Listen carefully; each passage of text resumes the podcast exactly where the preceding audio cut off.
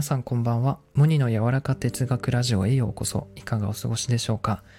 今日は身軽さは自分らしさというお話をしようと思います。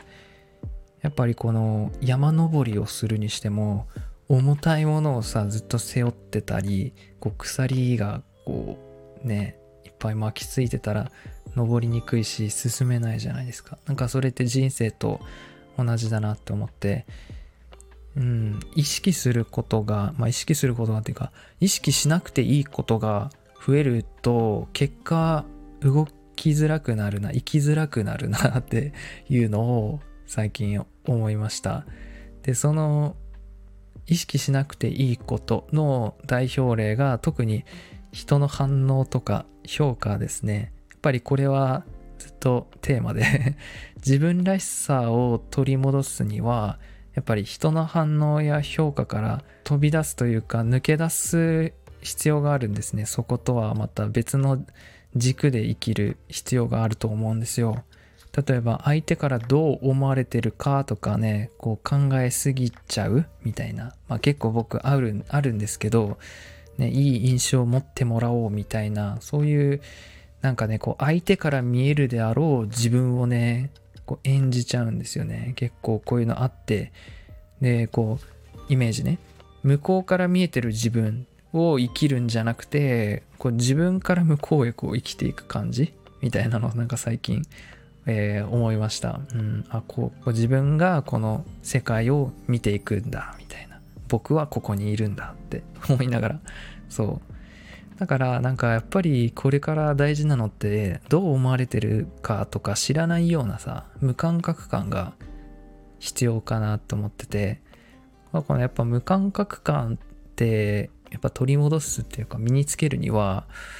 やっぱ夢中になれることに取り組むことだなって思います。やっぱ大好きなことに熱中して時間をね打ち込んでる時っていうのはね周りがあんまりまあ、いい意味で見えなくなる、うん、とかどう思われてもいいやって思えるぐらいこう振り切れるというかさ、